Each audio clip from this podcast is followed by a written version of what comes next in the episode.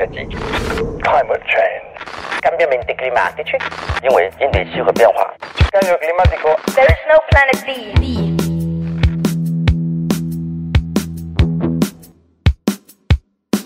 On n'en entendait pas beaucoup parler avant le Covid, mais depuis on ne saurait y échapper. L'hydrogène reçoit les louanges et la France mise beaucoup dessus.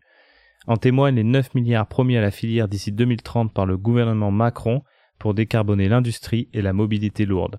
Mais certains voient plus loin. Airbus le veut pour remplacer son kérosène, les défenseurs du 100% énergie renouvelable comme moyen de stockage pour gérer leur intermittence, ou encore les entreprises gazières pour chauffer nos maisons.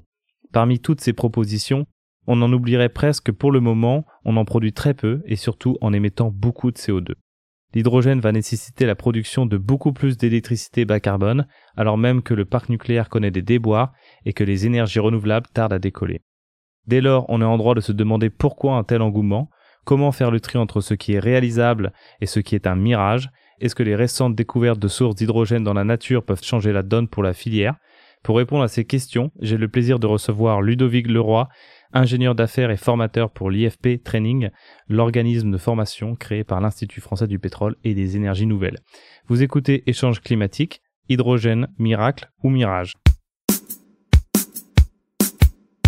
Bonjour Ludovic Leroy. Bonjour. Donc je le disais en introduction, vous êtes ingénieur et formateur à l'IFP Training, mais aussi vulgarisateur sur Twitter sous le pseudo Prince Certitude. Pour ceux qui ne vous connaissent pas, d'où viennent vos compétences pour vous exprimer sur le sujet de l'hydrogène? Alors, euh, bah, comme vous l'avez dit, je travaille pour IFP Training. euh, ça va faire maintenant euh, un peu plus de un peu plus de 12 ans. Et euh, historiquement, en fait, notre activité, donc, c'est de faire de la formation auprès des professionnels du monde de l'oil and gas. hein, donc, principalement, bah, les producteurs de pétrole, les raffineurs, les chimistes, la pétrochimie. Et, et dans ce domaine, en fait, il se trouve que l'hydrogène est un est un est un gaz en fait qui est très très utilisé en fait. Donc euh, d'ailleurs, ça représente la plus grosse utilisation quand on regarde en fait les volumes euh, qui sont utilisés euh, et produits utilisés euh, concernant l'hydrogène. Euh, bah, c'est le raffinage, la chimie, notamment pour la production d'engrais. Comme on intervient auprès de toutes ces de toutes ces activités, bon, c'est on va dire c'est un gaz qu'on côtoie et qu'on connaît plutôt plutôt bien quoi. Donc ce qui m'a donné envie de vulga de faire de la vulgarisation, donc oui, ça a commencé sur sur Twitter effectivement. Euh, bah, c'était de, de voir qu'on entendait beaucoup de choses sur l'hydrogène qui étaient, euh, on va dire, un peu surprenantes pour euh, pour des gens qui connaissent un petit peu le un petit peu la chose. C'est vrai que le sujet un peu explosé depuis le, le Covid et rentré un peu dans les oreilles de tout le monde, alors que c'était plus ou moins, euh, c'était pas secret, mais c'était moins médiatisé quand même euh, il y a quelques années encore. Euh, ce n'est pas seulement par euh, curiosité intellectuelle que je voudrais qu'on fasse un petit cours de, de physique-chimie, euh, parce que les propriétés de l'hydrogène sont bien particulières et ça a son importance quand on quand on cherche notamment à l'utiliser. Euh, qu'est-ce qui pourrait, qu'est-ce que vous pouvez nous, nous raconter sur euh, ces particularités qui font que c'est une, c'est une, c'est une, c'est un élément chimique un peu spécial? Alors, euh, il y a effectivement le, le, le côté élément chimique et puis euh, et puis et puis aussi la molécule en fait, parce que ce qui nous intéresse en fait c'est la molécule. Alors déjà une petite remarque et euh, sur le reste de l'interview je vais je vais parler d'hydrogène. Euh, bien évidemment, on parle de dihydrogène, c'est-à-dire le gaz euh, avec avec deux atomes d'hydrogène. Parce que c'est vrai que dans le langage courant, on parle de comme on parle de l'oxygène, alors c'est le dioxygène. Mais on parle pour l'hydrogène, on fait un peu le, le même raccourci. Donc quand je dirais hydrogène, ça sera en pensant évidemment à la molécule et pas et pas à l'atome. Euh, pourquoi? Parce qu'on entend beaucoup, on arrive, on lit dans, dans, dans, certains dans certains articles que c'est l'élément le plus euh, le plus euh, le plus présent en fait dans la sur Terre, euh, dans l'univers. euh. Alors faire attention, oui effectivement, l'atome d'hydrogène, il y en a beaucoup. Hein, euh, c'est ce qui constitue, enfin qui constitue euh, pas mal de choses dans l'univers. Euh, par contre, la, la molécule d'hydrogène sur Terre, euh, elle est déjà beaucoup plus rare. Mm. Euh, Pourquoi, pourquoi elle est rare? Alors pourquoi elle est rare? Euh, Bonne question. Alors elle est rare déjà, c'est euh, un gaz qui est très léger, donc euh, dès le moment où on, il va s'échapper de quelque part, euh, la première chose qu'il va faire, bah, c'est de monter, monter, monter, euh, voire même monter dans les hautes couches de l'atmosphère et puis même partir dans l'espace en fait. Donc, Mm. euh, donc il- on perd de l'hydrogène, la Terre perd de l'hydrogène euh, qui part, qui part dans l'espace, de, de, de, de par sa légèreté. Ensuite, c'est un élément qui est très réactif aussi, euh, donc il va, il va avoir tendance à ré- réagir avec euh, avec euh, d'autres d'autres éléments. Et d'ailleurs, c'est pour ça qu'il est utilisé en chimie hein, euh, et en raffinage, c'est parce que justement ce, ce caractère réactif nous permet de, euh, bah, par exemple, euh, retirer euh, le soufre qu'on va trouver dans le gasoil. Voilà. Mm. Euh, ensuite, dans les particularités de l'hydrogène. Alors, quand on parle d'hydrogène, euh, d'ailleurs, euh, d'ailleurs, tout à l'heure, tu as parlé d'explosion de l'hydrogène. c'est vraiment l'image qu'on a, l'image un peu d'épinal qu'on a, qu'on a un peu partout. Dès qu'on parle d'hydrogène, souvent, ce qu'on, qu'on peut qualifier de détracteur de l'hydrogène, vous vous parlez de, du, du dirigeable qui a pris feu, euh, le Zeppelin. euh, euh, bon, ce qui est pas forcément une bonne image par rapport à la thématique dont on, dont on parle aujourd'hui. Mais effectivement, de l'hydrogène quand ça brûle, bah ça brûle, euh, ça brûle vite et bien, quoi. Voilà. Donc, euh, mais mais c'est sur une problématique qui a rien à voir avec l'utilisation dont on dont on dont on va parler. Donc à chaque fois, je on, on parle de cette image, je, je la trouve pas terrible. Mais oui, effectivement, en termes de, de vecteur énergétique, l'hydrogène, bah, est c'est c'est pas nouveau, c'est intéressant. Hein. Euh, Dans le dans le spatial, il est très utilisé. Hein. Ariane 5. euh, embarque de l'hydrogène, hein, donc sous forme liquide pour, son stockage et le transport. Euh, donc il a, ça qui est intéressant. Oui, effectivement, c'est un vecteur énergétique. Autre chose, autre chose qui est très intéressante, c'est et qui je pense a beaucoup parlé aux politiques, bah, c'est que dans euh, H2 il n'y a pas C, il n'y a pas le carbone. Et aujourd'hui c'est vrai que euh, la chose dont on parle énormément, c'est le- les émissions de, de- de dioxyde de carbone. Qu'on le raccourci, on parle de carbone, carbone euh, au lieu de dioxyde de carbone. Et effectivement, bah, quand vous brûlez de l'hydrogène, euh, vous n'avez pas de CO2. Hein. Quand vous brûlez de l'hydrogène, une combustion, euh, enfin la, la réaction de combustion, bah, vous produisez, euh, vous produisez de l'eau, quoi. Mm, donc c'est ça qui en, qui en fait un, un élément intéressant. Alors après, la particularité de, de cet élément, comme je l'ai dit, il est très léger, et le fait qu'il soit très léger, euh, c'est aussi un inconvénient en fait. C'est-à-dire que s'il est très léger, euh, ça veut dire qu'il va occuper des volumes importants, euh, donc il a une densité énergétique euh, volumique qui est très faible. Mm. Par contre, massique, vu qu'il est très léger, euh, elle, est plutôt plutôt très bonne. Mais le, le volume, euh, ça pose un problème dans pas mal d'applications en fait. Ça, c'est un, c'est un- une chose qu'on a du mal un petit peu à percevoir quand, quand peut-être on n'a pas forcément fait des études scientifiques. C'est que on, on entend à la fois qu'il est trois fois plus énergétique que, que le pétrole, mais qui prend euh, X euh, plus de place. Euh, finalement, on sait plus trop si c'est un avantage ou un inconvénient euh, par rapport au pétrole, euh, la, la- la taille et la densité. Quoi. Bah, dès le moment euh, où on va penser euh, application de type transport, c'est-à-dire que votre euh, votre votre votre source d'énergie, votre vecteur énergétique va falloir le stocker dans un réservoir, qui euh, ce réservoir vous allez le transporter. Euh, bah, rapidement, on comprend et assez facilement que euh, si ça prend beaucoup de place dans votre moyen de transport, ça va être rap- rapidement un problème. Donc euh, en ce moment, bon, il y a eu le salon du Bourget il y a pas très longtemps, donc on parle énormément de- des applications, des futurs potentiels d'applications aéronautiques. Euh, pour être passé aussi dans le domaine aéronautique dans ma carrière, euh, bon, il n'y a même pas besoin d'être passé dans le domaine aéronautique euh, pour pour pouvoir le dire. Le fait d'avoir des réservoirs qui prennent énormément de place, c'est rapidement un problème parce que la place qui est occupée, euh, bah, euh, c'est pas des gens que vous transportez. Plus plus plus votre volume transporté va être gros, plus il y aura de résistance à l'air. Donc tout de suite, on comprend que c'est c'est un problème. Euh, ensuite sur le sur le sur le sur le, volume euh, sur d'autres applications que que le transport euh, la simple fonction stockage va devenir euh, forcément compliquée puisque euh, vous avez besoin de plus de place euh, plus de place, bah, euh, même dans une usine, c'est un, un, un niveau de complexité euh, plus plus important qui, qui, qui, qui est amené quoi. Euh, Il y a aussi un autre aspect dont on parle beaucoup, c'est un petit peu la taille de la molécule qui est particulièrement petite. Euh, et qui fait que euh, c'est pas aussi simple que ben, du gaz naturel par exemple d'être euh, d'être stocké ou même transporté. Alors effectivement, la molécule d'hy- d'hydrogène est très petite. Alors euh, on entend beaucoup de raccourcis par contre euh, un peu partout euh, qui dit oh bah l'hydrogène ça fuit de partout. Et on imagine des pipelines d'hydrogène qui vont fuir de partout, on imagine des réservoirs qui fuient, qui fuient, on entend parler de fuite en permanence. Alors ça je, je vais modérer un petit peu. Euh, effectivement, la molécule étant petite, elle fuit plus facilement qu'une molécule de méthane, hein, CH4, qui va prendre un plus gros volume. euh, voilà. Euh, par contre, faut pas imaginer des fuites euh, où vous approchez euh, de votre tuyau avec un briquet, ça va prendre feu, exploser, quoi que ce soit. On n'en est pas de là. En fait, la, molécule d'hydrogène est tellement petite, en fait, qu'elle va migrer en fait dans la structure des matériaux, notamment les métaux. Et, le, le- problème, c'est qu'elle va pas passer au travers, c'est surtout qu'elle va modifier les propriétés mécaniques de, de, de, de l'acier en le fragilisant. Et donc là, effectivement, oui, c'est problématique parce que vous allez vous retrouver avec des avec des, des, des installations de type euh, tuyau, pipeline, euh, ré- euh, réservoir, des capacités qui, euh, qui qui peuvent se rompre du fait de cette fragilisation parce que la plupart du temps, ça va être sous pression, quoi. Donc là, effectivement, c'est un problème. Euh, à chaque fois je donne cet exemple, euh, c'est que aujourd'hui vous avez des centaines, voire des milliers de kilomètres de tuyauterie d'hydrogène pur euh, qui, existent. Que ce soit dans les raffineries, où là vous allez avoir l'hydrogène qui va qui va être transporté à, à 50, 60, 80 bars, voire même plus, hein, euh, dans, dans des tuyaux.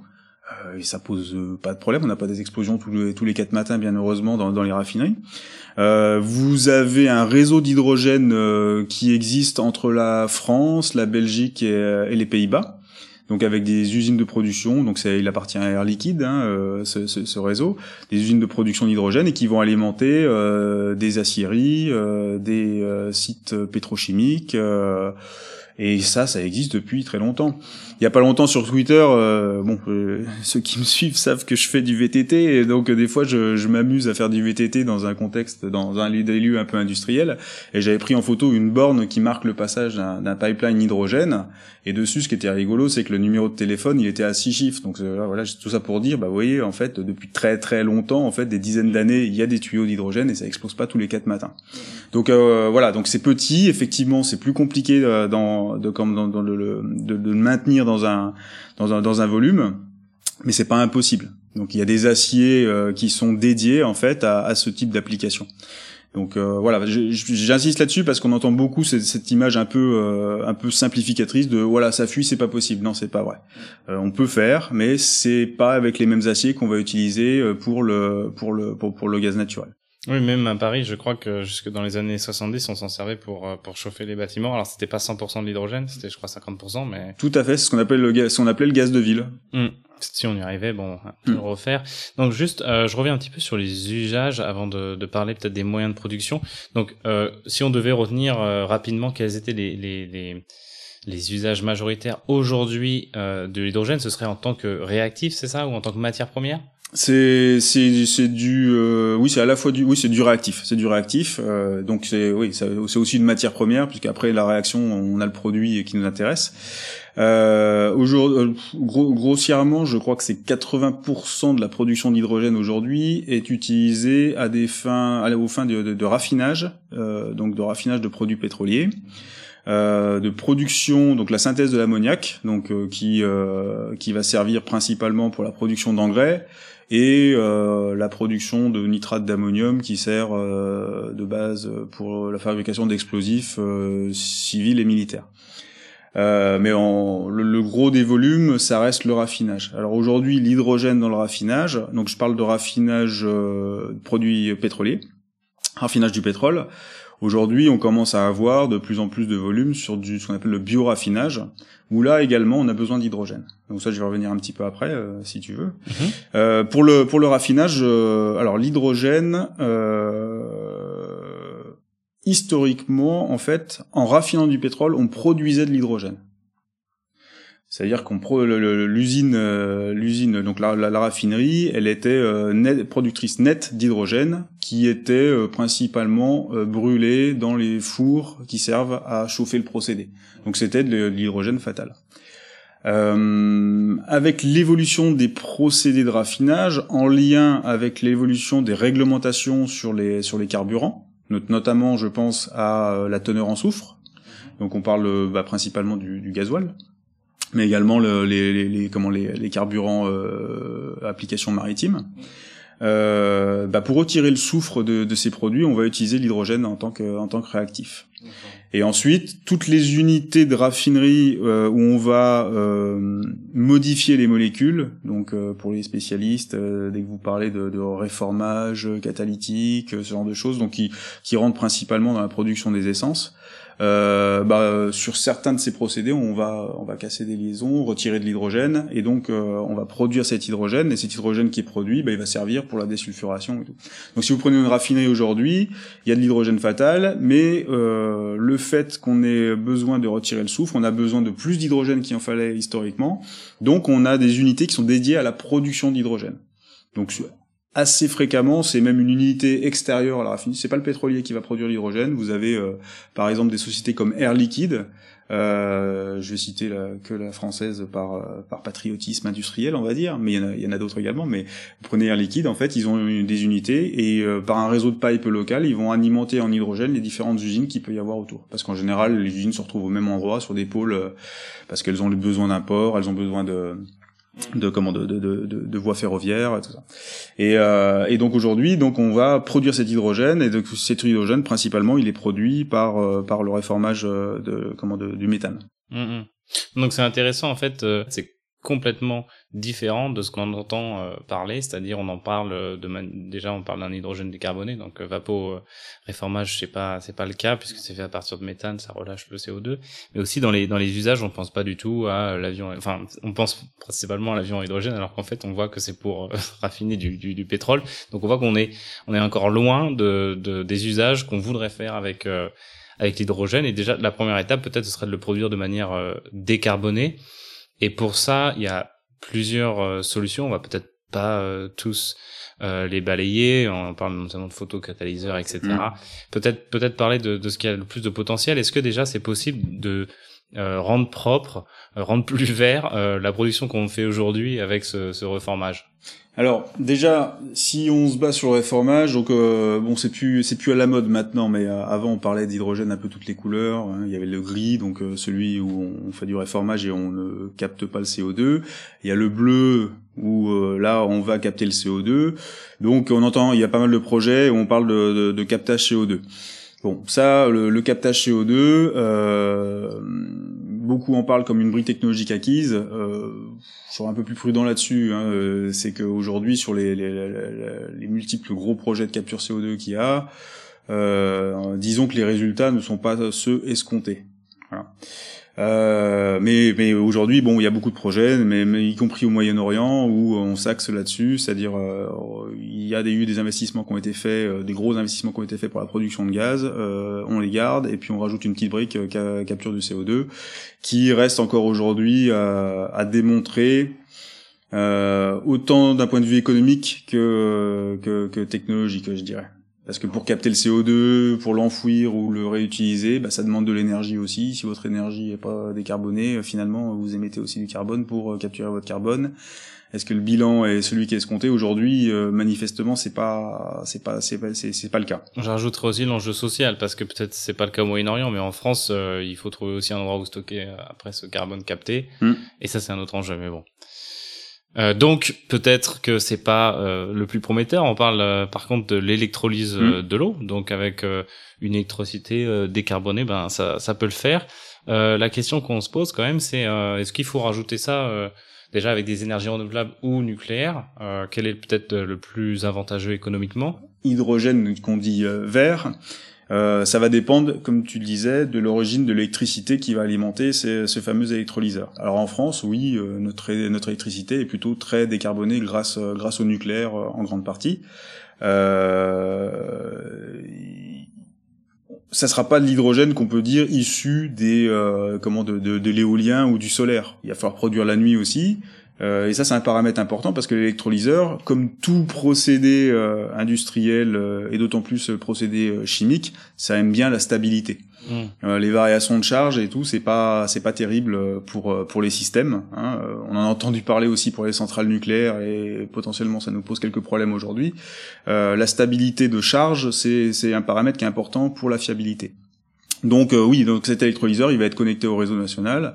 Après, euh, avec les, les contrats d'origine et tout ça, on peut dire que voilà, c'est l'électricité verte et tout ça. Bon, dans les faits, les électrons, euh, voilà, c'est des électrons. Il y a une centrale thermique à côté, voilà. Hein, c'est ce qui fait bouger les électrons, bah, c'est tous les moyens qu'il y a sur le, sur le réseau. Donc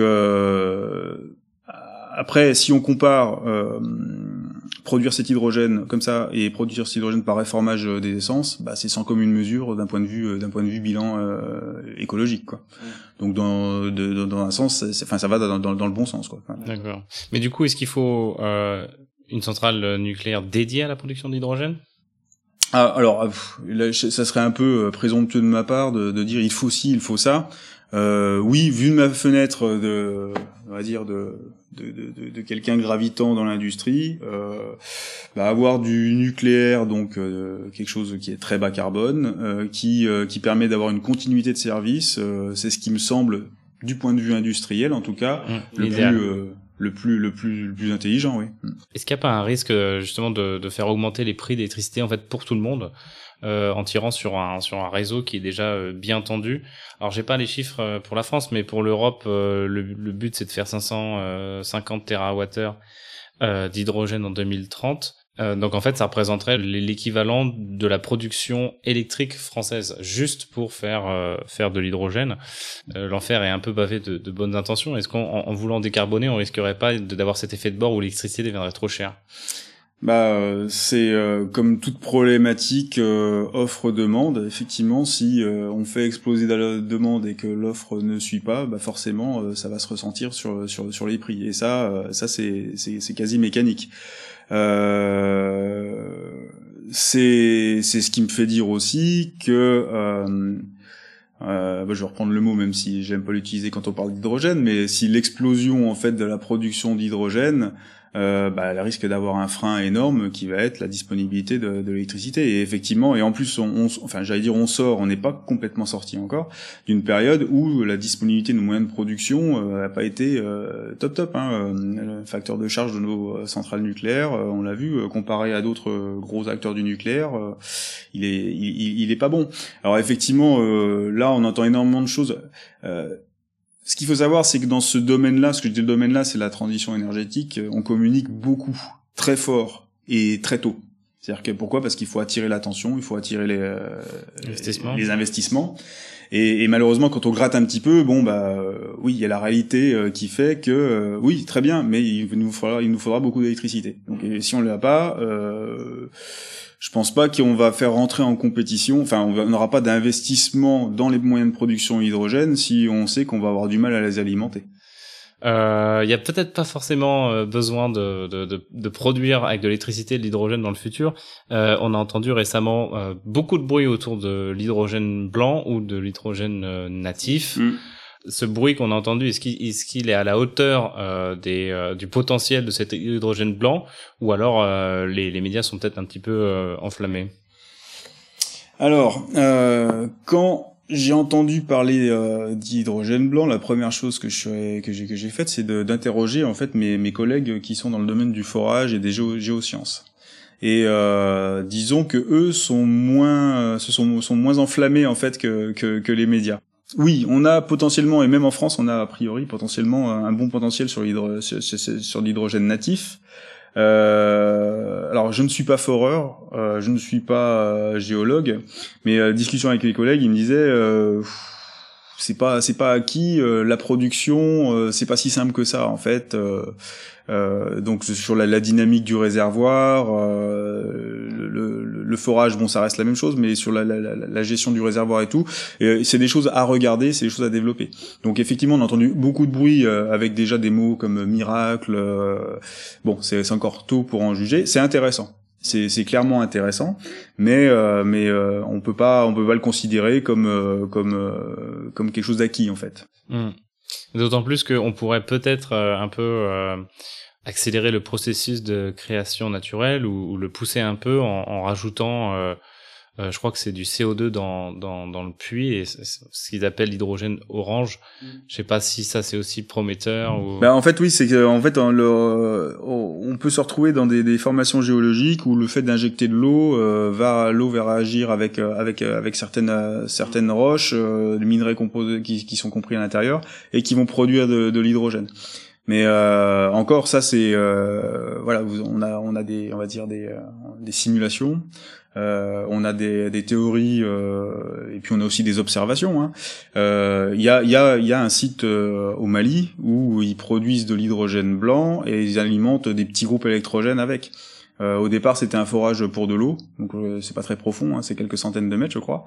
Et euh, ils ont trouvé de l'hydrogène et, euh, et ils ont mis, euh, en fait, je crois que ça tourne sur des moteurs à piston, en fait, et ils font tourner des, euh, ils font tourner des, euh, des- des- mais bon, c'est euh, faible puissance, c'est quelques mégawatts. Donc euh, il y a, il y a un potentiel, mais euh, ce potentiel, il, il reste, il reste à explorer. Moi, il y a, il y a peut-être un, le, le- le frein, le premier frein que j'y vois, en fait. euh, Déjà, il est pas, il est pas technique, mais c'est dans l'acceptation. Euh, J'ai beaucoup de mal à croire qu'il va être facile en France de venir mettre des, des rigs de forage en fait. euh, Des... Donc le rig, c'est la, la grosse perceuse en fait, c'est l'outil. Souvent on appelle ça, enfin euh, communément, les gens pensent que c'est un puits de pétrole, mais la structure, la grande structure, le derrick, euh, voilà, c'est en fait c'est un outil de forage, c'est une perceuse. Une fois que c'est foré, après un puits de pétrole, euh, c'est euh, c'est quelques tuyaux qui sortent en fait. C'est pas c'est pas c'est pas grand chose quoi. Et, euh, et j'imagine que venir euh, mettre des outils de forage et tout, euh, il va y avoir quelques réticences. D'autant plus que quand on parle de gisement d'hydrogène, c'est absolument pas un- de l'hydrogène pur. Et quand je dis c'est pas de l'hydrogène pur, c'est pas non plus de l'hydrogène à 90% ni à 80%. La plupart du temps, ça va être euh, des, euh, des, des compositions euh, à 30-40% en fait. Et dans le reste, euh, bon bah on va trouver d'autres euh, d'autres gaz. Hein, on va trouver certainement de l'H2S, du sulfure d'hydrogène, euh, donc qui est pas terrible. Euh, on va trouver du du CO2. Euh, on va trouver euh, du méthane aussi. Donc ça veut dire que derrière euh, il y a de la séparation à faire, euh, donc une petite usine. euh, voilà. Donc euh, c'est pas c'est pas euh, parce que bon la manière dont c'est présenté c'est hop là on a fait un trou, on a de l'hydrogène, c'est génial, il y a plus qu'à. Mais Il n'y a plus qu'à mettre une bouteille et puis voilà. voilà, c'est un peu plus compliqué que ça en fait. Donc euh, à moyen terme, un moyen de production qui vous paraît le plus crédible, avec le meilleur bilan euh, carbone, ça reste électrolyse couplée à un réacteur euh, nu- nucléaire. Alors l'électrolyse, euh, alimentée en électricité décarbonée. Après votre mix décarboné, bah oui, le, le, le- le gros de la cavalerie, euh, ce qui nous permet de produire des quantités d'électricité assez importantes aujourd'hui, c'est le nucléaire et de manière continue. Hein, J'insiste sur le de manière continue. Et euh, donc euh, oui, euh, l'é- l'électrolyse. Et puis après, si je me réfère euh, tout simplement à, à ma vie de tous les jours, euh, donc euh, dans, la, dans la formation, je vois les demandes qui sont faites aujourd'hui en, en, en- en matière de formation. Euh, on parle beaucoup de- de- d'électrolyse, tout à fait.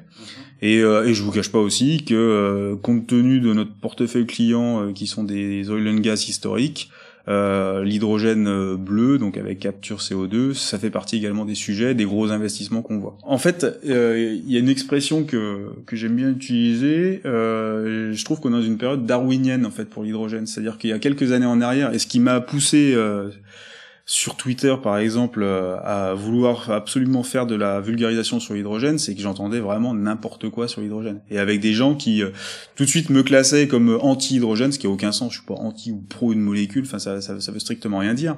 Euh, je rappelais juste en fait des, des choses qu'on connaissait depuis très longtemps. En fait, le, le caractère compliqué euh, du transport, de la compression, euh, de la dangerosité. euh, et euh, parce qu'il y a quelques années, deux ans en arrière, on présentait l'hydrogène comme un gaz super sympa. Et, euh, et moi, ce qui m'avait cho- choqué, c'est que j'entendais euh, bah, des maires de, vieux- de, de petites villes dire Oh, on va avoir un électrolyseur, on va faire le plein de nos vélos électriques avec des piles à combustible euh, embarquées, Euh, ça va être génial, ça va être super. Et à côté, moi, j'étais en contact euh, quasi quotidien avec des raffineurs qui ont le projet d'installer un électrolyseur et qui eux disaient oh là là, on va avoir de l'hydrogène à 200 bars, c'est plus la même histoire. Mm. Et des gens inquiets de ça.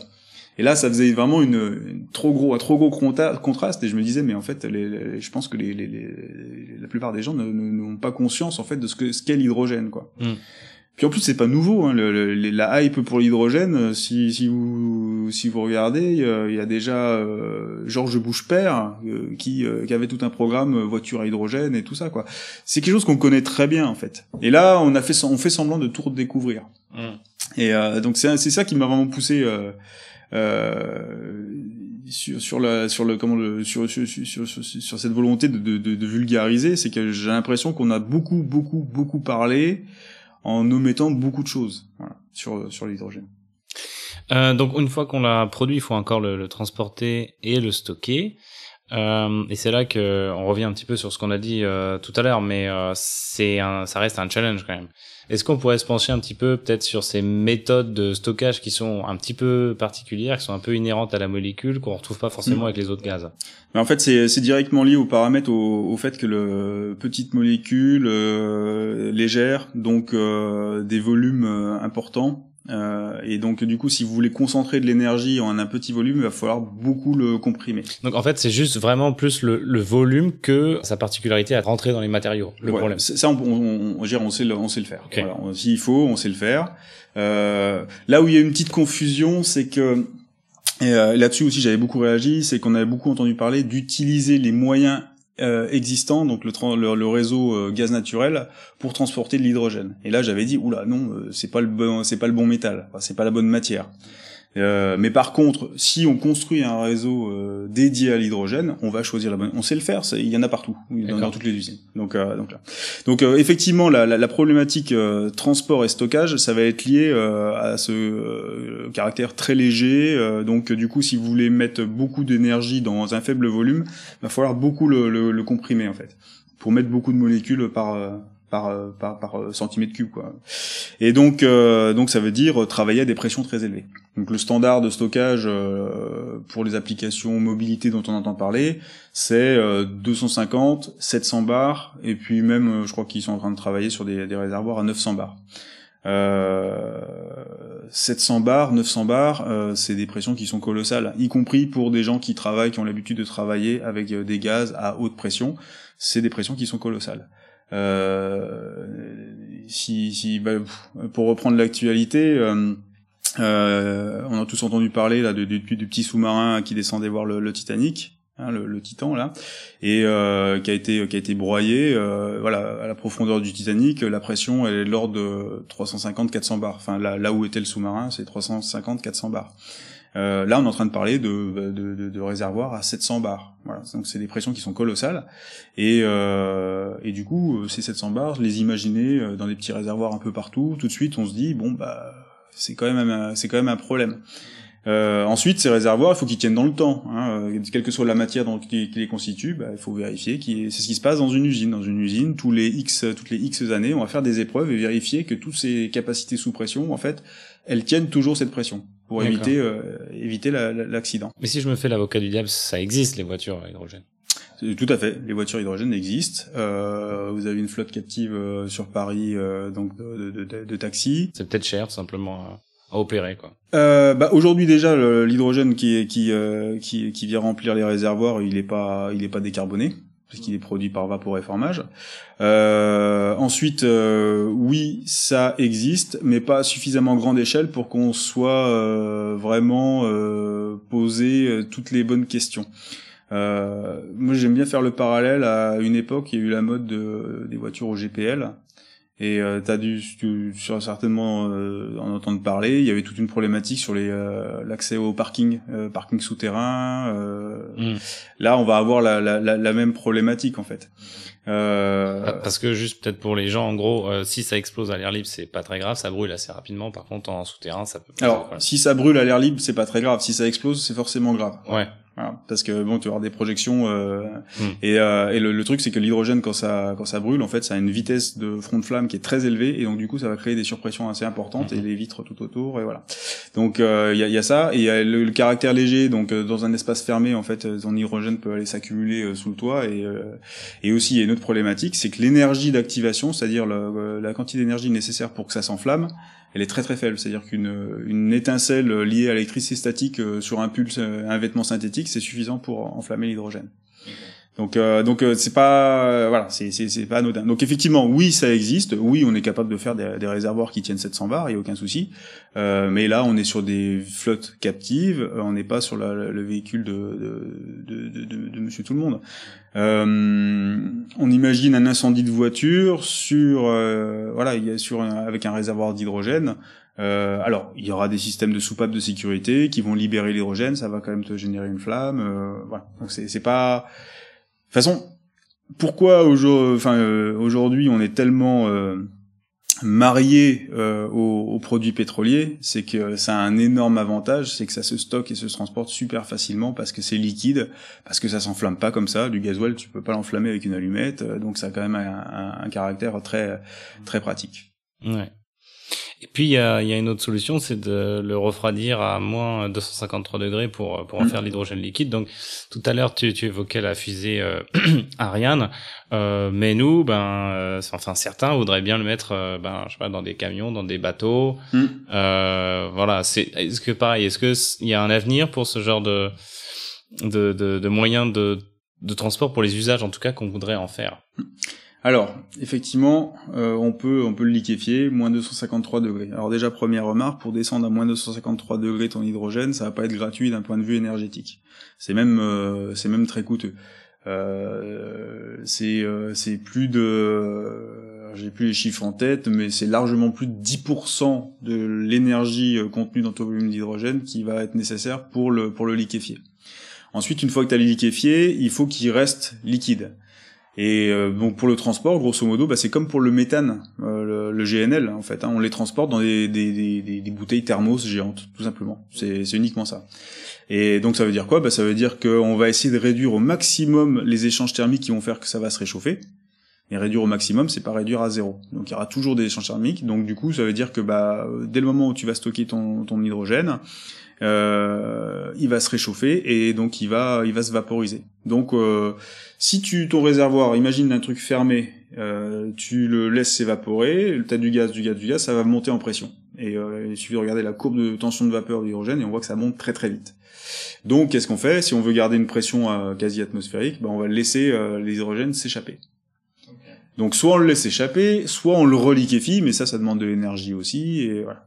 Et, euh, grosso modo, euh, stockage d'hydrogène liquide, hein, ça existe. hein, on livre de l'hydrogène liquide dans certaines dans certaines usines, on les stocke, il y a un stock tampon, et en gros, on est obligé d'en perdre euh, 1% par jour pour maintenir une pression euh, acceptable.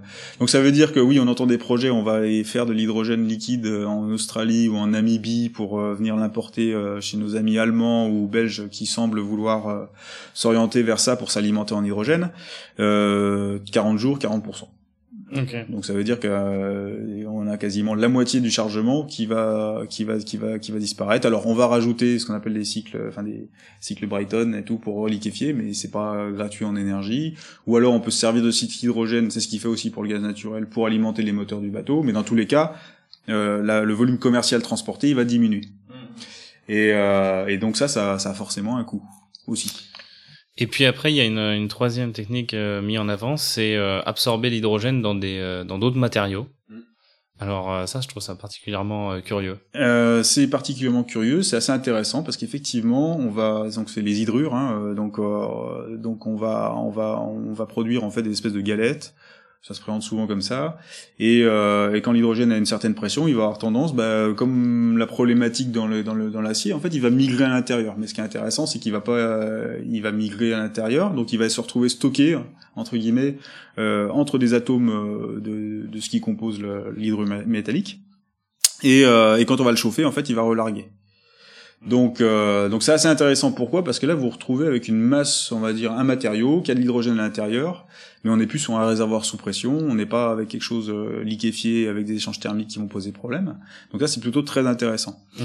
Euh, problématique, c'est que la masse du système de stockage par rapport à la quantité, euh, la masse de, de l'hydrogène qui va être stocké, euh, on a un ratio de 6 à peu près, je crois. Donc 1 kg d'hydrogène, 6 kg d'hydrure. Donc euh, sur les applications de mobilité, on comprend tout de suite qu'il y a un petit souci. Ensuite, il faut le chauffer. Donc il y a de l'énergie, il faut de l'énergie pour chauffer, pour relarguer la- l'hydrogène. Et, euh, et la, la, la, la vitesse, le débit à laquelle vous allez relarguer, il n'est pas forcément très élevé. D'accord. Voilà. Donc les hydrures, euh, on peut trouver, euh, je crois qu'il y a des débuts d'application sur de la mobilité légère. Ok. Euh, c'est assez intéressant parce qu'en cas d'accident, vous n'avez pas un réservoir sous pression, vous n'avez pas, donc euh, ça, ça peut, ça peut être intéressant. Euh, par contre, ça va être très limité en termes de puissance disponible, euh, je pense. Mais on parle pas aussi pour euh, trans- transporter le, donc du coup l'hydrogène dans l'ammoniac. euh, Alors, il- c'est pas qu'il va être transporté dans l'ammoniac, c'est qu'on va, à partir de l'hydrogène, euh, en le combinant, en le combinant à la- à l'azote qu'on va récupérer dans l'air, on va produire de l'ammoniac. Voilà. Donc, euh, de manière abusive, on dit euh, transporter ou stocker l'hydrogène sous, sous forme ammoniac ou mélanger ammoniac. Non, en fait, c'est pas ça. C'est qu'on on fait une molécule d'ammoniac, quoi. Ok. Mais après on l'utilise pour les pour les engrais, pour les choses comme ça. Alors, soit on peut l'utiliser comme ça pour les engrais, soit derrière on peut le retransformer pour en tirer l'hydrogène. Mais alors bon, ça veut dire qu'il y a des chaque réaction chimique a des rendements. Euh, Mm. quand on fait la, on multiplie tous les rendements, à la fin, euh, on se retrouve avec des choses euh, euh, pas terribles. Et d'ailleurs, c'est c'est un peu le c'est un peu le truc qu'on n'aime pas trop regarder, c'est si on regarde les, euh, les rendements de la chaîne de valeur de toutes ces utilisations ou de transport ou de stockage d'hydrogène, euh, on est vraiment très très bas. Donc ça veut dire que vous avez besoin d'autant plus d'électricité euh, au départ. Donc c'est pas forcément pertinent pour toutes les tous les usages. hein. Si Ouais. vous pouvez tirer un câble électrique, ça sera toujours plus simple que de transporter l'hydrogène sous forme ammoniac remis sous forme hydrogène pour refaire de l'électricité derrière. Ça on oublie. Donc, c'est- Ah, ouais, surtout qu'à la base c'était l'électricité. oui, tout à fait.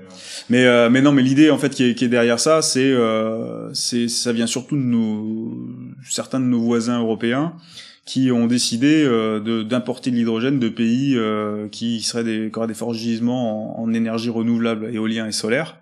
Et ça implique des transports longs. Et donc du coup, pour transporter sur de longues distances, on a vu que l'hydrogène liquide c'était bof. Donc euh, on va en faire de l'ammoniac. Voilà. Donc euh, donc ça, il y a beaucoup de projets. Euh, alors c'est des projets, y compris euh, certains où nous sommes déjà impliqués. Euh, IFP Training euh, dans, dans- très en amont, parce que la formation c'est toujours en amont des projets. C'est ça qui est très intéressant. C'est ça qui me donne une petite vision un peu globale de, de- de la chose. Et euh, notamment en, en Mauritanie. euh, et euh, donc on parle. euh, alors ça peut paraître un peu surprenant parce que quand on voit euh, les endroits où on veut installer ces, ces, ces, ces déserts où il y a rien quoi et on parle de mettre des sites euh, bah là ça ressemble à des sites euh, des gros sites chimiques en fait hein, pour produire de, de, de l'ammoniac. Mais donc on a vu que, comme tu disais, que le liquide euh, c'était, euh, ça avait des problèmes. Euh, L'ammoniac ça a des problèmes de rendement. Alors ils ont tous des problèmes de, de rendement, mais euh, celui-là encore plus. Bon, com- comprimé à très haute pression, c'est pas non plus quelque chose de trivial. Finalement, est-ce qu'il y a une technique qui est plus intéressante que les autres, qui va finir par dominer le marché? Est-ce que c'est situationnel ou juste est-ce qu'il faut arrêter de transporter de l'hydrogène sur de longues distances? Alors euh, là je vais répondre de manière euh, c'est mon avis personnel donc euh, je veux dire euh, j'ai pas, j'ai pas j'ai pas la science infuse. Euh, compte tenu de tout ce que je sais sur l'hydrogène, euh, l'idéal c'est de pas le, le transporter sur le moins les moins longues distances et le stocker le moins longtemps possible. Pourquoi? Parce qu'on a vu que techniquement c'était c'était forcément complexe. Donc ça voudrait dire que l'idéal c'est de produire l'hydrogène là où il y en a besoin. Ok. Euh, juste, ça m'a fait tiquer le, le stocker le moins longtemps possible parce que je regardais une, une conférence du CEA sur les moyens de stockage et qu'ils avaient mis l'hydrogène comme moyen de stockage intersaisonnalité, Hmm. ouais, entre les saisons. Bah ça, ça reste à prouver aujourd'hui. Pourquoi? Parce que si on regarde alors stockage d'hydrogène. Déjà, j'ai une remarque que j'aime bien faire, c'est euh, aller dans une raffinerie qui est le plus gros utilisateur d'hydrogène aujourd'hui. Euh, où sont les stocks d'hydrogène? Mais il y en a pas. Il y en a pas. C'est-à-dire que l'unité de production d'hydrogène s'arrête. euh, derrière, les, tous les procédés qui l'utilisent euh, vont rapidement s'arrêter. Donc, euh, ça pourrait être très pratique d'avoir un stock pour l'exploitation de l'usine. Mais il y en a pas. Alors s'il y en a pas, c'est euh, on peut se dire ouh là c'est que ça doit être un petit peu compliqué. Alors il existe dans le monde des sites de stockage euh, d'hydrogène, euh, de gros, je parle de gros volume, hein, pas de le- le- la petite bonbonne, euh, mais le, de gros volume, donc euh, industriel. Euh, je crois que c'est, euh, il y en a un euh, au Texas euh, qui est opéré par Air Liquide. Euh, je crois qu'il y en a un euh, en, au Royaume-Uni. Ce sont des stockages tampons en fait pour des, des sites, des sites pétroliers, pétrochimiques. C'est-à-dire qu'il y a une unité de production d'hydrogène et dans cette cavité, euh, dans une cavité saline, on vient y mettre de l'hydrogène, mais qui va y, euh, y stationner euh, assez peu de temps en fait. Ah, juste une petite précision pour euh, pour les auditeurs qui savent pas parce que moi je savais pas non plus quand on parle de stockage de gaz par exemple euh, de gaz de méthane pour pour passer l'hiver etc qu'on recharge l'été là on en parle ou alors quand on parle de stockage d'hydrogène long terme on parle de stocker sous la terre pas du tout dans un réservoir conçu par les humains enfin de de quel... Mm. si de fait si mais euh, pas du tout dans des dans des métaux ou quoi que ce soit dans la terre Ouais. Alors en fait, oui, effectivement, stock- ce qu'on appelle les stockages géologiques, on- on- en tout cas pour l'hydrogène, euh, il y en a un principal dont on entend beaucoup parler, c'est la cavité saline. Donc c'est une technique qui est déjà utilisée pour stocker du pétrole brut, qui est déjà utilisée pour stocker des, des GPL. Euh, notamment vers chez moi, vous avez Manosque, vous avez euh, Martigues en fait. Donc euh, faut imaginer que sous terre, vous avez des espèces de poches euh, qui sont euh, qui sont formées de, de sel, et on va forer, injecter de l'eau, dissoudre le sel, on remonte euh, ce qu'on appelle de la saumure, c'est super parce que dedans vous avez du sodium et du chlorure, et donc on s'en sert pour la chimie du chlore en fait. C'est comme ça qu'on qu'on qu'on qu'on se source au niveau chlore pour faire les PVC, pour faire pour faire plein de choses. Et après, bah, quand vous avez retiré ce sel, il y a une cavité, et donc cette cavité, vous pouvez vous en servir en fait pour stocker euh, un gaz ou, ou du pétrole euh, ou d'autres produits. Et euh, donc l'intérêt, c'est quoi? C'est sous terre, donc euh, c'est aussi un intérêt stratégique euh, en cas de conflit et tout. Vous avez tout qui est sous terre, donc c'est assez protégé. Euh, c'est pas visible, donc ça, ça, ça gâche pas le paysage. Hein. Vous avez juste des tuyaux qui sortent de sous terre, comme des têtes de puits. Hein. c'est exactement la même chose. Et, et pourquoi on y pense pour l'hydrogène? Bah, Tout simplement, ces cavités salines euh, c'est euh, relativement étanche. Euh, ça. Problématique de l'hydrogène, c'est comme on a dit, c'est très réactif. Et c'est réactif avec pas mal de choses et, euh, et les bactéries par exemple adorent l'hydrogène et vont vont se délecter de l'hydrogène, vont le consommer et vont relâcher de l'H2S, donc du sulfure d'hydrogène, gaz, neurotoxique qu'on connaît bien dans, dans, la, dans, la, dans, le raffinage, le fameux gaz qui a l'odeur d'œuf pourri et qui et qui qui a fait qui a fait quelques morts dans l'industrie pétrolière.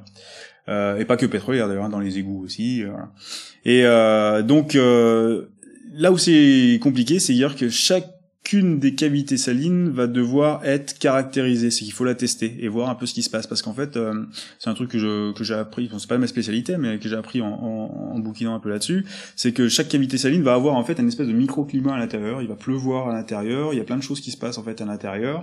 Et euh, en fonction de la flore bactérienne, en fonction de ce qui a été déjà contenu avant dans cette cavité, bah euh, le, stockage d'hydrogène est possible ou, ou problématique en fait. D'accord. Ensuite, il y a un autre moyen de stockage qui est utilisé pour le gaz naturel également et qu'on pressent pour le pour le pour, l'hydrogène, mais de manière un peu moins communiquée, on va dire. Je vais vous expliquer pourquoi. C'est euh, le stockage en aquifère. Donc l'aquifère, faut imaginer, vous avez une roche ou du, du sable sous terre euh, rempli d'eau. Et en fait on va pousser l'eau en mettant du gaz. Donc euh, aujourd'hui principalement c'est le gaz naturel. Et on va pousser cette eau. Et là vous pouvez stocker énormément de gaz. Aujourd'hui les capacités de stockage de gaz naturel en France sont très majoritairement constituées de, de, de, de stockage aquifère c'est les plus gros volumes. Okay. euh, donc on a beaucoup entendu dire que le stockage en aquifère n'était pas possible pour l'hydrogène il y a des acteurs euh, du stockage. En fait, en France, il y en a, y en a deux, hein, donc euh, bon, je vais pas les nommer, mais il y, a, il y en a un qui dit, bah en fait, si on peut, on a, on a fait des, des simulations, on a fait, a priori, on peut. Voilà. Et l'autre dit il peut pas parce que tout simplement il a déjà stocké autre chose par le passé et si on y mettait de l'hydrogène maintenant, en fait il y aurait des réactions euh, chimiques qui font que euh, ça poserait problème. Okay. Voilà. Donc euh, le, le stockage en et après ensuite il existe également le stockage en, en gisement déplété, c'est-à-dire un, un, gisement de gaz naturel qu'on a qu'on a épuisé et puis donc on pourrait éventuellement y, y injecter y injecter un gaz donc de l'hydrogène qu'on voudrait stocker. Donc après avoir dit tout ça, qu'est-ce qu'on va pouvoir réellement utilisé comme hydrogène décarboné, sur quel type de, secteur on va pouvoir l'utiliser, et sur quel type de secteur on va devoir leur dire juste c'est pas possible, on n'aura pas assez. Hmm. Euh, bah moi j'aurais une approche euh, assez assez simple. Hein. De toute façon, je suis pas quelqu'un de très compliqué. C'est qu'aujourd'hui, on a besoin d'hydrogène, on produit de l'hydrogène et il est carboné. Euh, cette production d'hydrogène est carbonée. Déjà, si on arrive à, décarboner ou à baisser euh, le, bilan carbone de cette production existante, ça sera déjà un, une grosse une grosse étape. Euh, alors on va me dire euh, oui c'est un peu c'est un peu antagoniste parce que euh, la plus grosse utilisation c'est le raffinage de produits pétroliers et, euh, et, donc là on est en train de dire il faudrait verdir l'hydrogène pour produire des, des carburants. le fait est que l'utilisation des carburants elle va pas disparaître demain. Et puis et puis il y a pas que l'Europe parce que c'est facile enfin vu la fenêtre de l'européen, euh, imaginez euh, des voitures électriques de partout, euh, même si c'est pas évident parce que ça a un coût quand même. Euh, bon, on arrive à se projeter. Aujourd'hui, on regarde dans la rue, euh, on reste 10 minutes dans la rue, on voit forcément une voiture électrique. Donc ça vient. par contre, il n'y a pas que l'Europe dans le monde. Il y a plein de pays où on aura encore besoin de gasoil très longtemps. Donc l'hydrogène et des raffineries, il y en aura encore pendant un petit bout de temps.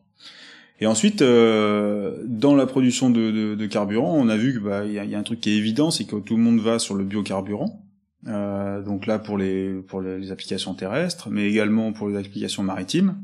Euh, nous, on commence à travailler pas mal avec le avec le domaine maritime sur les sur les, les biocarburants.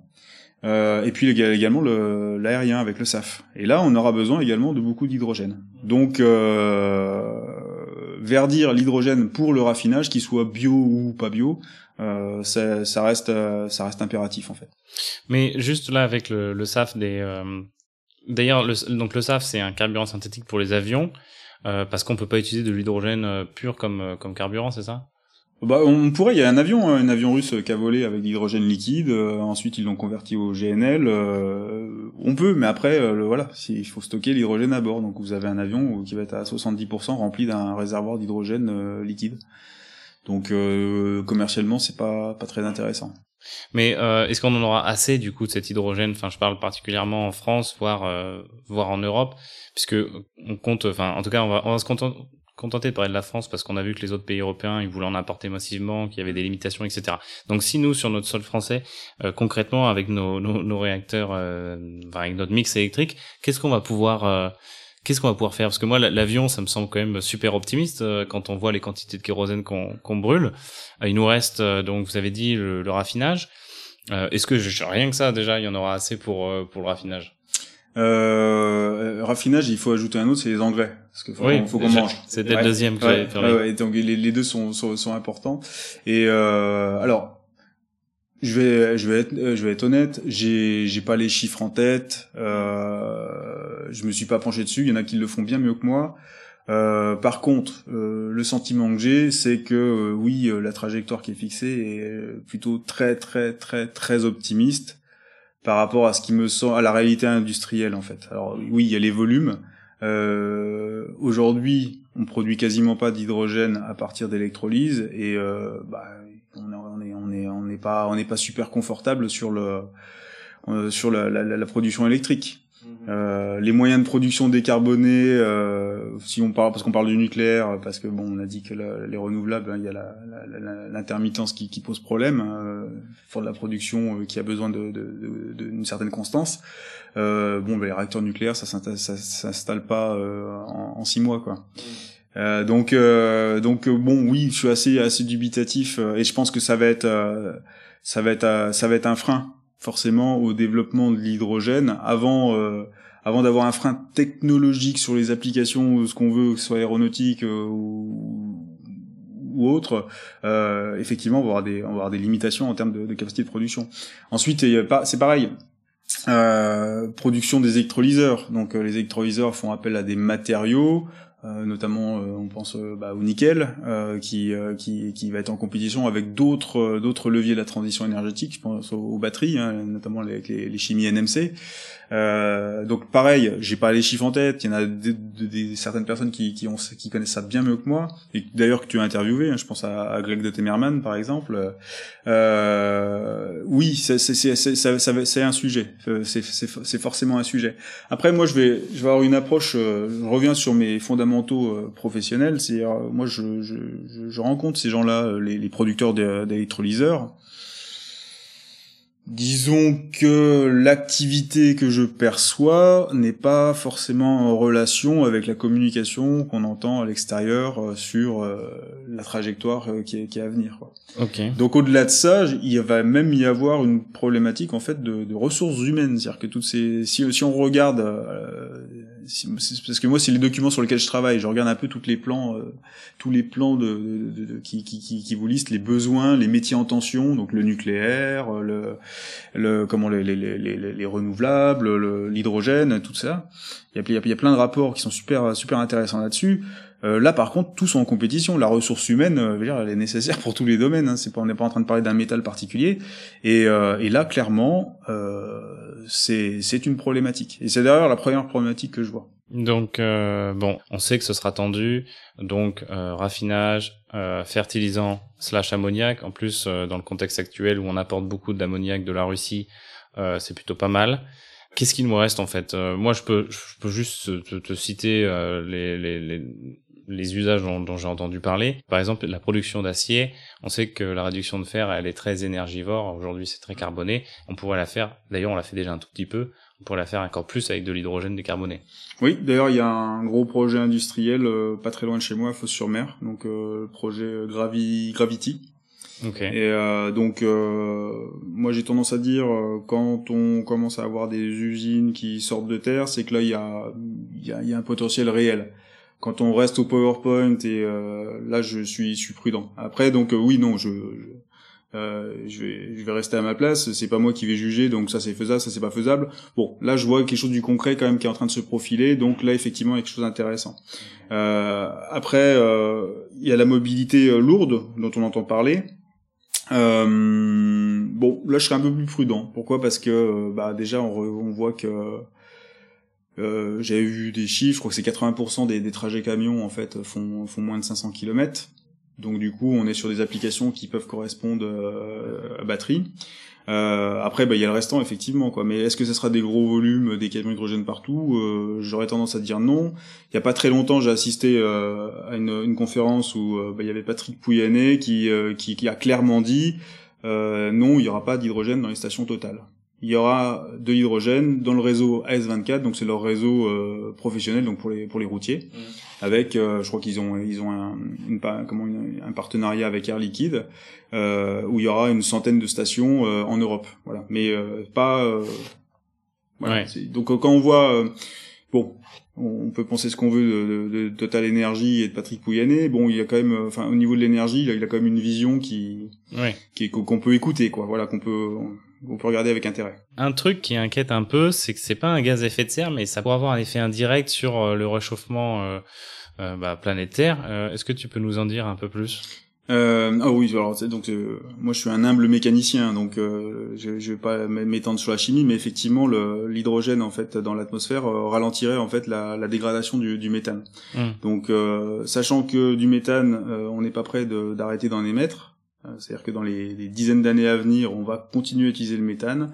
Certains appellent ça un gaz de transition. Euh, c'est discutable, euh, mais en tout cas, il y a énormément d'investissements dans le gaz naturel, donc pendant très longtemps, on va continuer à en émettre. Et effectivement, euh, l'hydrogène euh, va ralentir sa dégradation, donc ça va avoir un effet, euh, de serre indirect. Euh, on voit de plus en plus d'études se, se comment sortir sur, sur ça. Euh, bon, ça reste à quantifier. Euh, je dirais qu'en termes de, par rapport au- aujourd'hui, les émissions d'hydrogène, elles sont pas énormes, mais effectivement, si on projette par rapport à une généralisation de, l'utilisation de l'hydrogène, peut-être que ça peut, ça peut être problématique.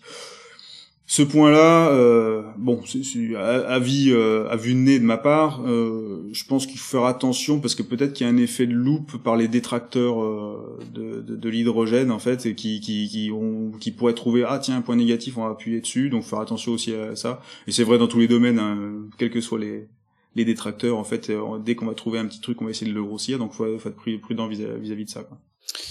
Donc à observer. Euh, sinon, il y a un autre risque que, que je vois un petit peu avec euh, toute cette hype, euh, c'est que euh, si on, on- part du principe que l'hydrogène, on en aura plein plus tard, euh, et qu'on commence à faire bah, des centrales à gaz hydrogène ready, ça veut dire des centrales à gaz après qu'on peut un peu rétrofiter pour pour l'hydrogène quand on en aura plein.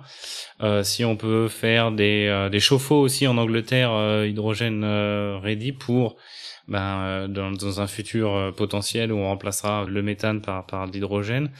Euh, et puis aussi euh, l'avion à hydrogène. Ça veut dire que si l'industrie aérotique euh, commerciale échappe à euh, des contraintes réglementaires par la promesse d'un avion plus vert, en l'occurrence l'avion à hydrogène dans le futur, est-ce que c'est pas un risque tout ça de, de, de, se mettre dans une dépendance de, de sentier au cas où ben ça n'arrive pas et comme on a vu ça allait être compliqué Alors déjà, moi, je vais être extrêmement prudent sur l'utilisation de l'hydrogène en aéronautique, euh, juste sur la base en fait de, de comment de, de grandeur physique, euh, densité énergétique, euh, volume très faible, euh, égale grosse complexité pour pour les applications aéronautiques. Donc euh, il y aura certainement des, des, des, des applications sur du transport court, peut-être. Euh, je reste extrêmement dubitatif sur l'utilisation de l'hydrogène en tant que tel euh, embarqué. Euh, de l'hydrogène qui serve à produire des, euh, des carburants synthétiques euh, liquides qui se stockent facilement, euh, oui, pourquoi pas. L'hydrogène lui-même, euh, je dirais que c'est vraiment le dernier endroit où il doit terminer, c'est dans l'aéronautique. avis perso. Avis d'une personne qui en septembre va participer à une conférence sur l'hydrogène aéronautique. Donc euh, voilà, je, mais je vous parle franchement. Euh, L'hydro euh, ready. Alors attention, le terme est hyper galvaudé parce qu'on a tous connu euh, l'avènement des télévisions HD ready où en fait, bon bah voilà, vous branchez votre truc, euh, la télé elle est prête pour faire de l'HD, c'est génial. par contre, faire passer une centrale électrique de gaz naturel à l'hydrogène, ça se fait pas avec un bouton ou juste un adaptateur en fait. C'est l'intégralité des chambres de combustion qui doivent être modifiées. Euh, c'est euh, les débits, un truc tout, tout bête. Vous passez du méthane au, à l'hydrogène, à pression égale, vous avez quatre fois moins d'énergie à peu près. Donc ça veut dire qu'il faut quatre fois plus de débit pour avoir la même quantité d'énergie.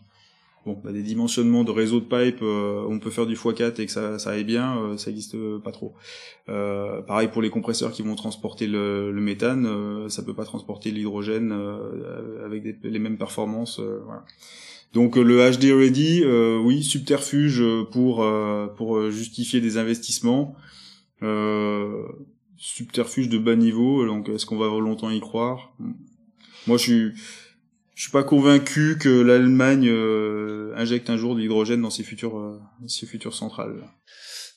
Dès lors, pourquoi un tel engouement, selon vous, pour pour l'hydrogène là ces quatre dernières années? Parce que quand on vous entend parler, euh, c'est beaucoup moins euh, sexy tout de suite euh, le raffinage du pétrole et l'ammoniac que tout ce qu'on peut voir. Pourquoi tout le monde y croit? Et surtout il y a des gens qui viennent de un petit peu de des gens qui sont normalement opposés dans la transition énergétique et là qui supportent tous les deux de l'hydrogène. Je pense par exemple aux anti nucléaires dont l'hydrogène rend possible finalement le 100% NR, donc la sortie du nucléaire de fait.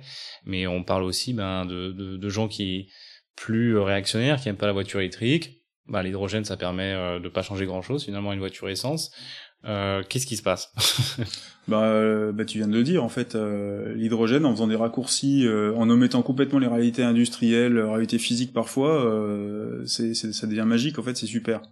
Euh, et puis mon discours, bah oui, il est pas sexy, mais c'est un discours d'ingénieur. Et souvent, les discours d'ingénieur, on est un peu rabat-joie en fait, parce qu'on on, ramène à la réalité du terrain où c'est compliqué, euh, ça coûte cher, euh, voilà.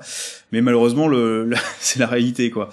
Euh, la hype autour de l'hydrogène. Alors moi, de la manière dont je l'explique, euh, c'est qu'un jour, bah, il y a un politicien, on est venu chuchoter à l'oreille, regarde c'est super, il n'y a pas de carbone dedans. Euh, si on se lance là-dedans, on crée une économie, euh, on repart de zéro, donc on peut être les leaders si on est là avant tout le monde. Donc euh, bah, on décide, il y a un politicien va dire, hop, j'investis tant. Et puis le, enfin je dirais le, le, paramètre de performance clé qui permet de mesurer la performance du, du politicien, souvent c'est j'ai mis tant de milliards sur le truc, voilà. Puis après, qu'est-ce qui se passe derrière? Ça, il s'en moque parce que de toute façon, il sera parti sur autre chose. Et, euh, et je pense que voilà, donc on a investi, on a décidé, voilà, l'hydrogène, c'était un levier euh, à la fois pour euh, économique pour être en tête parce que on a beaucoup entendu parler de nos politiques de dire on va être les leaders de on va être les leaders. Voilà, c'est leader qui, qui, apparemment est important. Euh, ensuite euh, donc ça permet de, de, de, de, relancer une économie on entend beaucoup parler de souveraineté aussi. Tu as, mentionné la Russie. Bon, on connaît tous les problèmes géopolitiques actuels. Euh, donc, euh, hop, un levier, un levier de souveraineté. Alors là, vous dites, euh, on va être les leaders économiques et en plus on va être souverain. C'est hyper vendeur pour votre électorat.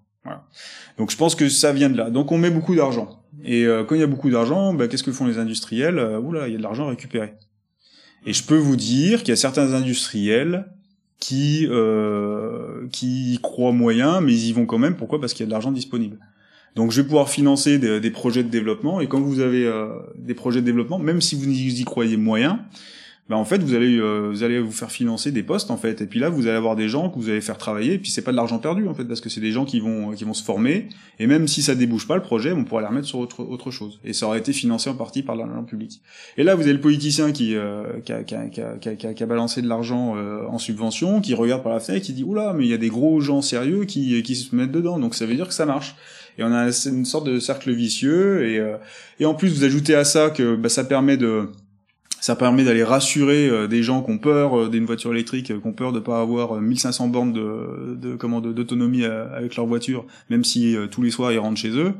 Euh, et ben voilà, ça vous permet d'avoir quelques arguments magiques et puis et puis là vous avez un, miracle. Voilà, on entend on entend parler partout de miracle hydrogène. Euh, oui, c'est une sorte un miracle, c'est un, une illusion d'optique. Oui, il y a une sorte d'illusion d'optique là-dessus. Mais selon toi, je t'ai lu écrire sur sur Twitter que tu pensais que cette, cette phase un petit peu d'euphorie prenait fin. Oui, parce que ça, je, je, me, je me fie à, au contact que j'ai avec mes, avec mes clients, et aujourd'hui, on est clairement dans une phase, bon, alors qu'est-ce qu'on peut vraiment faire avec? Voilà. Et aujourd'hui, on est passé de, il y avait des formations qui étaient plus euh, générales, c'est quoi l'hydrogène? Euh, mais c'est il y a pas si longtemps. Le, c'est quoi l'hydrogène C'est parti l'année dernière en fait. C'est-à-dire que l'année dernière, les gens se sont dit oh, tiens, on va quand même regarder ce que c'est. Qu'est-ce qu'on peut faire et tout ça. Et puis là maintenant, on est plutôt dans la phase euh, bon, c'est quoi vraiment les limites et qu'est-ce qu'on peut faire réellement et qu'est-ce qu'on peut pas faire. Voilà.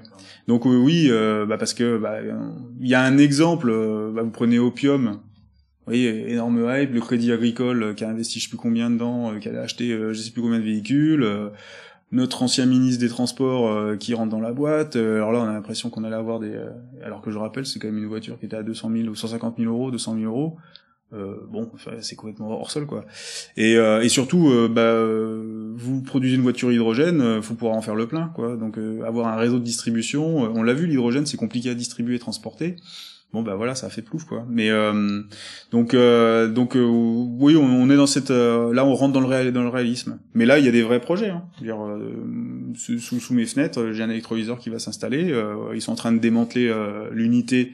Alors c'est un, un, symbole hein. c'est une unité d'alkylation donc une unité qui servait à produire des essences qui est en train d'être démantelée et ils vont installer un, un, électroviseur à la place. Donc là c'est réel parce que et on commence à former des gens sur voilà et sur ça va être sur l'exploitation et tout ça. Donc si je peux conclure un petit peu cet épisode sur une phrase, l'hydrogène c'est le futur. Oui, mais c'est pas forcément le futur de ce qu'on croit. Alors, l'hydrogène, c'est un des leviers de notre futur énergétique. Oui, clairement, c'est un des leviers de notre futur énergétique. Il y en a plein d'autres. Euh, il y en a qui sont pas encore définis, euh, mais c'est pas euh, le miracle, c'est pas le l'énergie de demain. Bon, d'ailleurs, c'est un vecteur énergétique, mais souvent on parle d'énergie, mais on va faire le raccourci. Ce n'est pas l'énergie, l'énergie de demain, c'est pas ça qui va nous faire la transition énergétique. C'est un levier, et euh, j'aurais tendance à penser qu'il est forcément moins puissant que l'image qu'on peut en avoir euh, au travers des médias, parce que euh, bah vous voyez, euh, d'un seul coup, l'hydrogène blanc est sorti, on a énormément communiqué dessus, et, aujourd'hui c'est fini, on n'en parle plus là. Euh, on parle, on, part sur autre chose. Voilà, ça, ça, ça fonctionne comme ça. Euh, mais euh, oui, oui, je, je maintiens, c'est un levier. Euh, on en, et, en, et en plus, c'est un levier connu. C'est-à-dire que l'hydrogène, il y a des gens qui travaillent avec depuis des décennies, donc on, on sait quoi faire. Et, et, et j'ai eu l'impression ces dernières années qu'on a fait un peu semblant de redécouvrir la roue, quoi. Parce qu'en fait, on connaît très bien l'hydrogène. Merci Ludovic Leroy. Merci à toi.